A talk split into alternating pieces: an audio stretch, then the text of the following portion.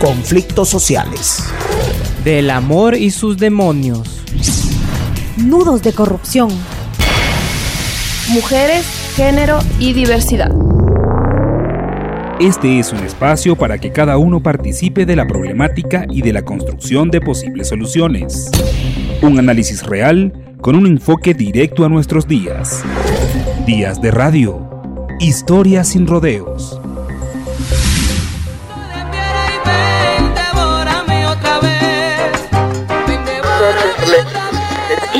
Limpieza en la habitación 4 y en la 41 también.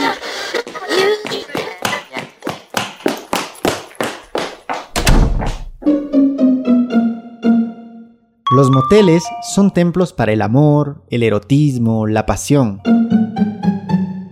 pero también espacios de escape para los matrimonios, de convivencia para las relaciones ocultas, de descubrimiento para las parejas primerizas. Pero sobre todo, son lugares en donde se tejen historias tras sus muros. ¿Qué hay detrás de ellos? quiénes transitan por sus pasillos y qué secretos se esconden. Este es su podcast Moteles al Desnudo.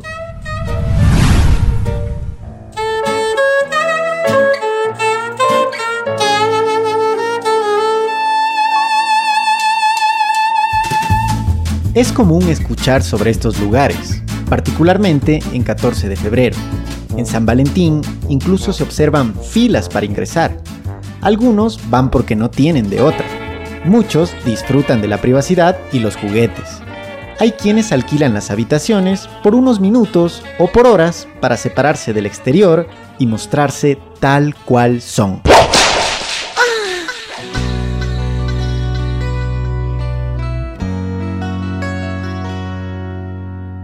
De acuerdo a la Subsecretaría de Orden Público del Ministerio de Gobierno, en Ecuador existen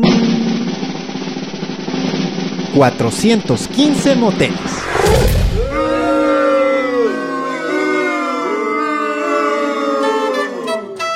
El top 5 de provincias con más moteles en el país, de menor a mayor, es Pichincha con 23, Guayas con 35, Cotopaxi con 39, Manabí con 44 y Los Ríos con 50. Surprise, motherfucker. ¿Qué? ¿Cómo va a haber más en Cotopaxi que en Pichincha? Estos datos no cuadran. Si se hace una búsqueda rápida en Google de moteles en Quito, aparecen más de 3 millones de resultados. Claro, no nos referimos a la cantidad de moteles, sino a todos los servicios y contactos asociados. Si vas al norte, norte de Quito, encuentras como 10 moteles, pero por metro cuadrado. Al sur, sur también, pues. Para tener un número exacto, pedimos información al Servicio de Rentas Internas, al municipio, y ¿saben qué? No nos respondieron. También se contactó al Instituto de Estadísticas y Censos y al Ministerio de Turismo, y nos pidieron remitirnos a los datos del Ministerio de Gobierno. Eso sí, según bomberos, solo en Quito hay 37 moteles, más de los que existen en toda la provincia de Pichincha, de acuerdo al ministerio. Entonces, ¿a quién creemos? Legalmente, estos establecimientos solo se pueden ubicar en zonas periféricas de la ciudad o llamadas zonas industriales.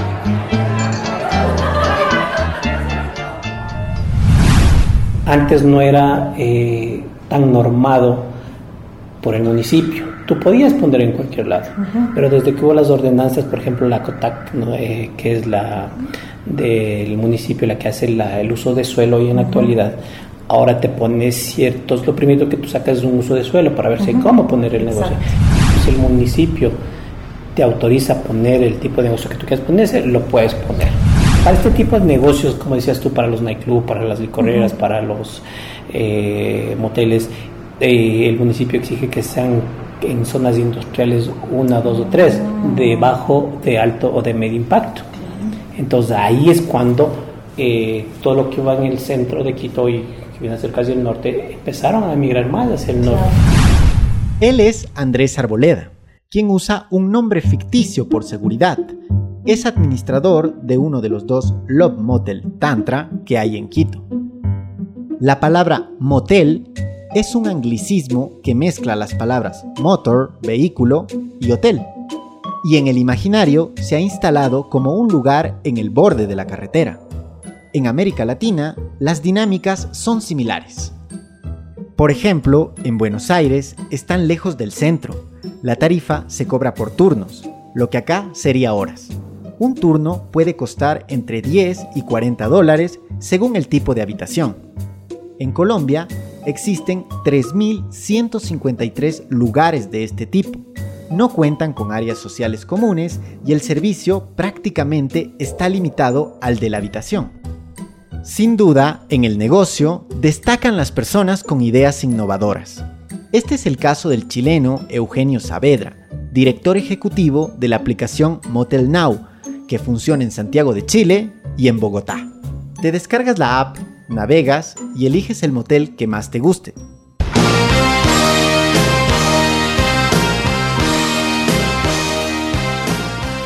Con jacuzzi, sillón tántrico, columpio erótico, 70.000 usuarios en Chile usan la aplicación y 50.000 en Colombia. El emprendimiento, creado hace 5 años, ha sido tan exitoso que en 2020 agrupa más de 200 moteles entre Chile y Colombia. Y este año tiene previsto llegar a Ecuador. Para eso, Eugenio ya hizo un sondeo de mercado con sus colegas ecuatorianos y ha obtenido información. Con esas pistas está seguro de que al menos existirían 100 moteles en Quito. En fin, no nos desviemos del tema. Muchos hemos ido a motelear un 14 de febrero. En carnaval o incluso en Navidad. Sabemos qué tipo de habitación pedir, qué juguetes usar, qué tragos tomar, pero desconocemos quiénes están tras las bambalinas para que la experiencia sea placentera. En la mañana llegamos a las 7, salimos a 6 de la tarde. En la habitación revisamos lo que es la cama, las sábanas que tienen que estar totalmente flamantitas, sin manchas, sin cabello, sin pelos, que totalmente la cama esté bien tendida revisamos todo lo que son veladores, techos de basura, que igual los productos que no estén caducados, que estén en perfecto estado, que todo funcione totalmente bien, televisores. Es el testimonio de Paola, la jefa de piso del Tantra, quien trabaja más de 8 años en el negocio. Aquí lo más extraño son los vibradores. Igual lo que hemos encontrado son los, los, ¿cómo es? los pepinos puestos preservativos, los verdes también puestos preservativos, las zanahorias. Pues sí, ella y las mucamas recogen todo tipo de desechos que puedas imaginar de los cuartos. Mientras las parejas, tríos, swingers dan rienda suelta a sus pasiones, ellas, en el pasillo contiguo, a paso apresurado, caminan con toallas y sábanas limpias. Las jefas de piso supervisan que todo esté aseado, que los juguetes sexuales estén a la venta en las habitaciones, que la carta de comida esté disponible, mientras el personal de administración factura, los cocineros preparan pizzas, hamburguesas, sushi y despachan tragos. Todo esto en el anonimato. El único canal de comunicación con el cliente es un timbre o un intercom y una caja que funciona como buzón. No tenemos contacto con nadie, no le estamos viendo, el cliente tampoco ve, simplemente va a ver las manos y el plato de la persona que le está dejando el pedido de comida. Y de ahí sí, hasta la salida, que igualmente va a ver la cuenta y de ahí se retira. Tú oyes que sale el cliente, abres la puerta, revisas la habitación y tú le das salida al cliente. Curiosamente, Andrés Arboleda debutó en el negocio el 14 de febrero de 2009, uno de los días con más clientela en el año. Desde entonces no ha parado. Por lo regular, la gente que viene, eh, tú sales de una farra, vienes, eh, te tomas tus tragos, vienes acá, Hay mucha gente que es muy prepotente, que ha pasado casos que son hijos, que dicen que son hijos de ministros, de funcionarios públicos, que no quieren pagar la cuenta. Es parte de la viveza, como todo lado. Pero, como te digo, nosotros tenemos ciertos protocolos para nosotros poder litigar con esos problemas. Hay muchas cosas que, que pasan en, el asunto de parejas. Eh, tú vienes, eh, más que todo la gente que viene eh, acá, tienes una discusión, hubo algún problema, tuvieron una llamada, eh, de pronto que no esperaban que les llamen en ese momento y se arma el relajo. Entonces la persona o la pareja quiere salir de ese momento, el esposo o el novio no quiere dejarle salir, que espérate, que discúlpame, que expliquemos. Entonces empiezan a tener pleitos. Por eso se ha instalado un botón de auxilio, por si necesita que algún miembro del personal dé una mano.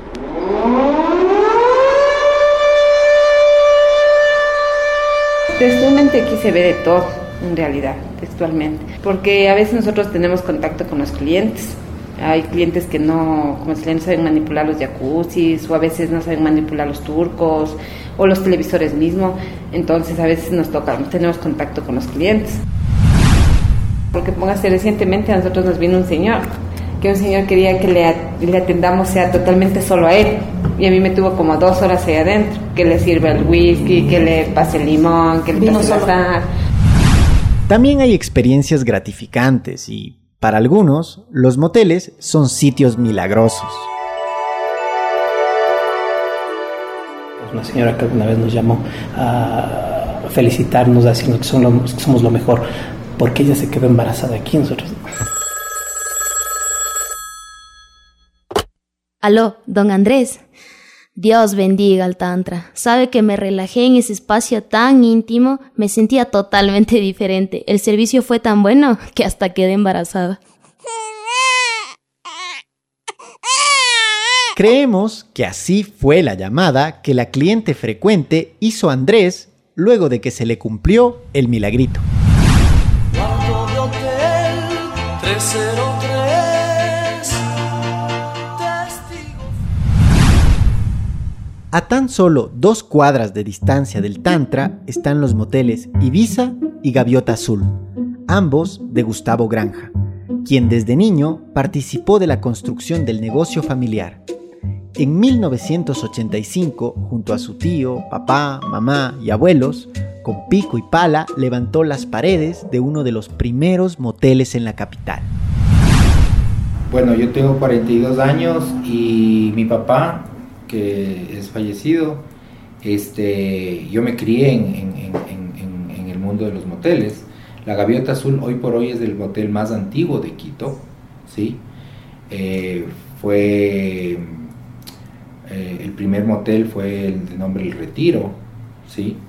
Eh, pero, no sé, cerró las puertas a los pocos años de estar funcionando y luego fuimos a Gaviota Azul, ¿sí? Claro, en ese entonces un motel era del diablo, ¿no? Eh, y no, no, no, no más que todo por, por el concepto de negocio que se le vendió aquí en el país, en el medio.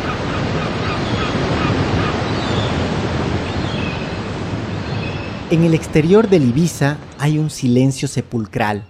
Mientras se camina por la entrada principal encementada y amplia que conduce a las habitaciones, hay una puerta a la derecha a la que solo el personal puede ingresar con una huella. Gustavo coloca su pulgar y nos lleva al segundo piso. Se asoma por una de las ventanas azuladas del pasillo que da a la calle desde donde observa a los clientes que llegan, sin que él sea observado.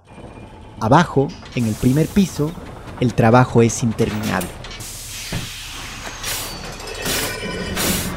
Ahí viene 100, 131 sábana, equipo, digamos, 131 equipo y ahí son 300 toallas y 250 fundas. Mientras unos gozan, otros trabajan. Lupe Acosta enciende una y otra vez las lavadoras y secadoras subiendo en el montacarga, cubrecamas, sábanas, toallas dobladas y planchadas para distribuir a las habitaciones que abrirán sus puertas a una aventura nueva. En uno de los cuartos está Marcela y Rosa, quienes describen cómo es un 14 de febrero. Sí, toca, sí, toca moverse, pero rápido. Tratar de hacer lo más rápido posible la habitación, porque ya es a la cola. Este, hacen reservaciones con detalles así, con rosas, champán. Ajá, nos organizamos y tratamos de, este, como que le guste al cliente. Sí. Es que ambas no solo asean los cuartos, sino que se dan un tiempo para elaborar tarjetas, colocar un chocolate bajo la almohada, fijarse que los sexy combos estén disponibles y asegurarse que la champaña esté helada. Pero no todas las historias tienen final feliz entre estas paredes. Hace unos 20 años más o menos, una situación de una muerte en, en el Gaviota Azul, ¿sí? un señor ya de edad, tipo historia notario Cabrera, ¿ya? Este, un señor ya de, de bastante edad, vino con dos, dos chicas, ¿sí? Y mezcló alcohol eh, y otras sustancias que, que obviamente le dio un paro cardíaco y se murió. ¿ya?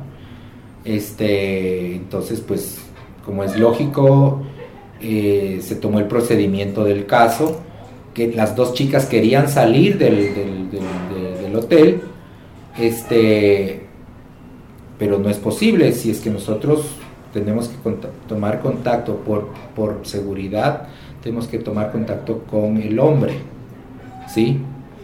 Y no permitimos que nadie salga.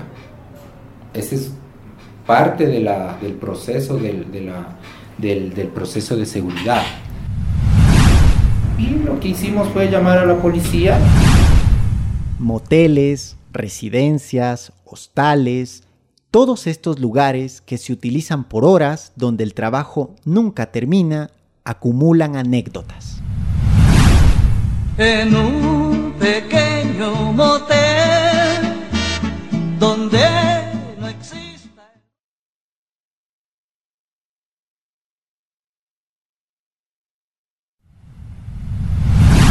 Yo me fui a buscar un- otra opción de trabajo y me salió justo esa oportunidad de recepcionista en un hostal. ¿Ya? Que también es como un... eh, un hostal es como un hotel, pero a medias, ¿no? Eh, tiene dos formas de ser, o sea, es como el motel y, el, y un hostal donde van unas parejas por el momento. Este es Don Lucho y describe a su antiguo trabajo como el mejor de su vida. Es artesano, viajó desde Ibarra a Quito, tiene 45 años y, en medio de una bodega repleta de cuadros, santos y pinturas, narra sus experiencias en torno a su oficio como recepcionista en el sector rosa de la capital. Había una pareja que era siempre, siempre llegaban ellos ahí, el momento. Tipo, era fijo el sábado, ¿no? Fijo. Dos de la mañana, el, el típico, la típica pareja. Él era casado y ella era casada y se juntaban, o sea, era un par de, de, novios así, como se dice, amantes, ¿no? Entonces ellos, ellos siempre llegaban a esa hora. Y, y eran la pareja que más se quejaba, o sea, la, la chica mucho, o sea, daba un espectáculo como que le mataban, ¿sí me entiendes? Era un quejido de esos, pero bien exuberantes. Entonces uno también tocaba rapidito subir a la habitación y papá, pa, pa, y decirle, amigo, ya, respete la, la esa. Pero don Lucho era profesional y sabía bien cómo administrar el hostal. El momento es 15 minutos a 20 minutos propiamente, se les alquila una habitación. Yo trabajaba en la noche, no era nocturno. Y trabajaba en la madru hasta la madrugada, que eran los más, o sea, los más recurrentes, los como estar en una plaza como es la Foch, entonces se recurrían más que la gente por el momento, en la noche como decir personas ebrias, o sea, parejas que quieren el momento, salen de alguna discoteca, quieren un ratito estar ahí O sea- juntos, amándose, ¿no? Como se dice. Y además de administrador, resultó ser también un emprendedor.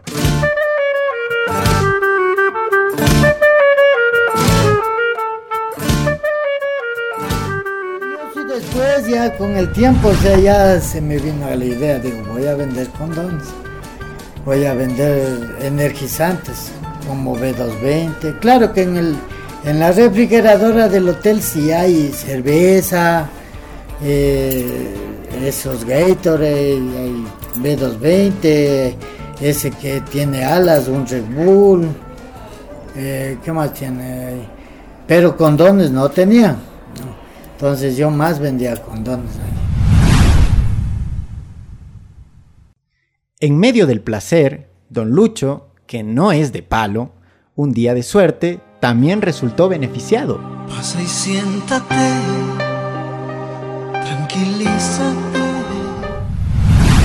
La, la chica le dejó votando el chico, ¿no? El novio, ¿qué sería, no? Le dejó votando, pero calientita, calientita, así como dicen, pan caliente, ¿no? Y me llama por teléfono, me dice, señor Gómez, dice, señor recepcionista, ¿puede subir a traerme una cerveza? Dice, dejará cerrando bien las puertas, dice. Le digo, ya, le digo, ya subo, llevo la cerveza, le dejo la cerveza y me dice, oye, me dice, ven, mira, dice, mírame, mírame, pero mírame, ¿no? Y tócame, dice. Yo, o sea, sí, soy también humano, de una y ella le toqué, hicimos el amor y... O sea, claro que no es hacer el amor, no es sexo, nada más. Ella a mí me llama Que no me esté timbrando el y yo no quiero nada. Que la otra se enoja. Eso fue un vacile.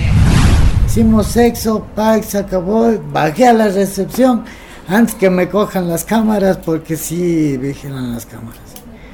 Y de pronto me botaban así. En la repetición está el gusto.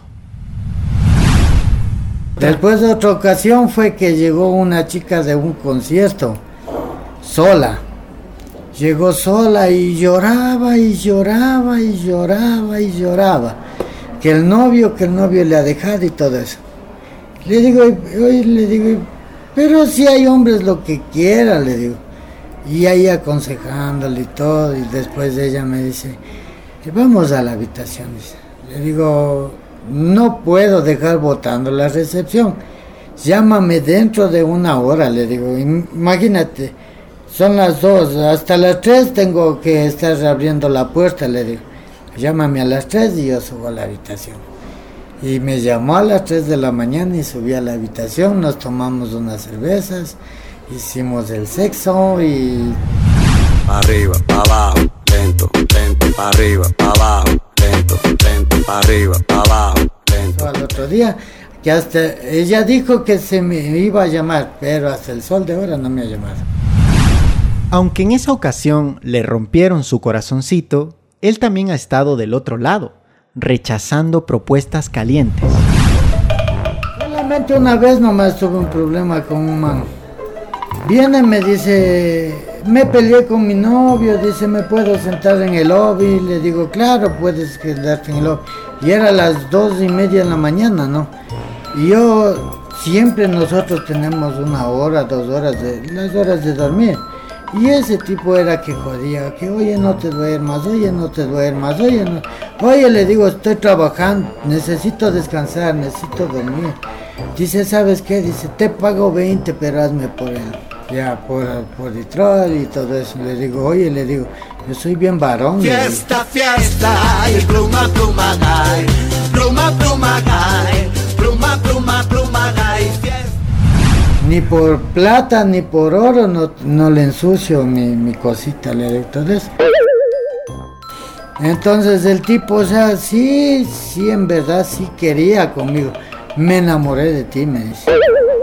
Y entonces a uno sí es algo doloroso y penoso, porque sí, ah, sí, sí duele, como hombre duele. O sea, que le hagan esos, esos chistes, más que todo. Aunque don Lucho se espante por situaciones que lo ponen incómodo, una noche conoció a alguien que agitó su corazón y lo llevó a descubrir otra faceta de su sexualidad. Estaba enamorada de mí, fuimos novios. ¿Así? Sí, pero yo no sabía que era o sea, travesti, o sea, transformación.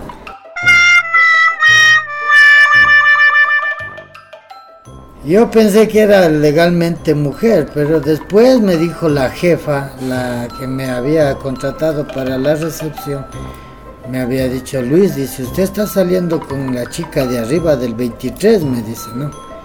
Le digo, sí, porque sí, es, ella es operada, es un hombre transformado en mujer, me dice.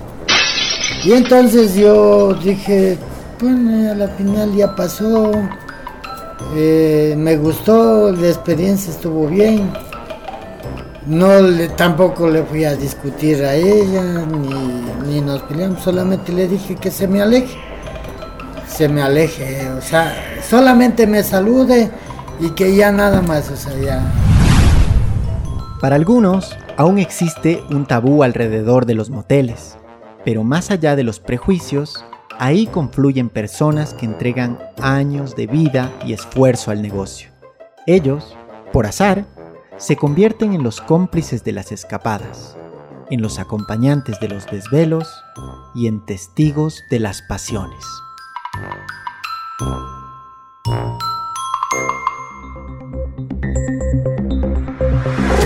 Días de radio. Historias sin rodeos.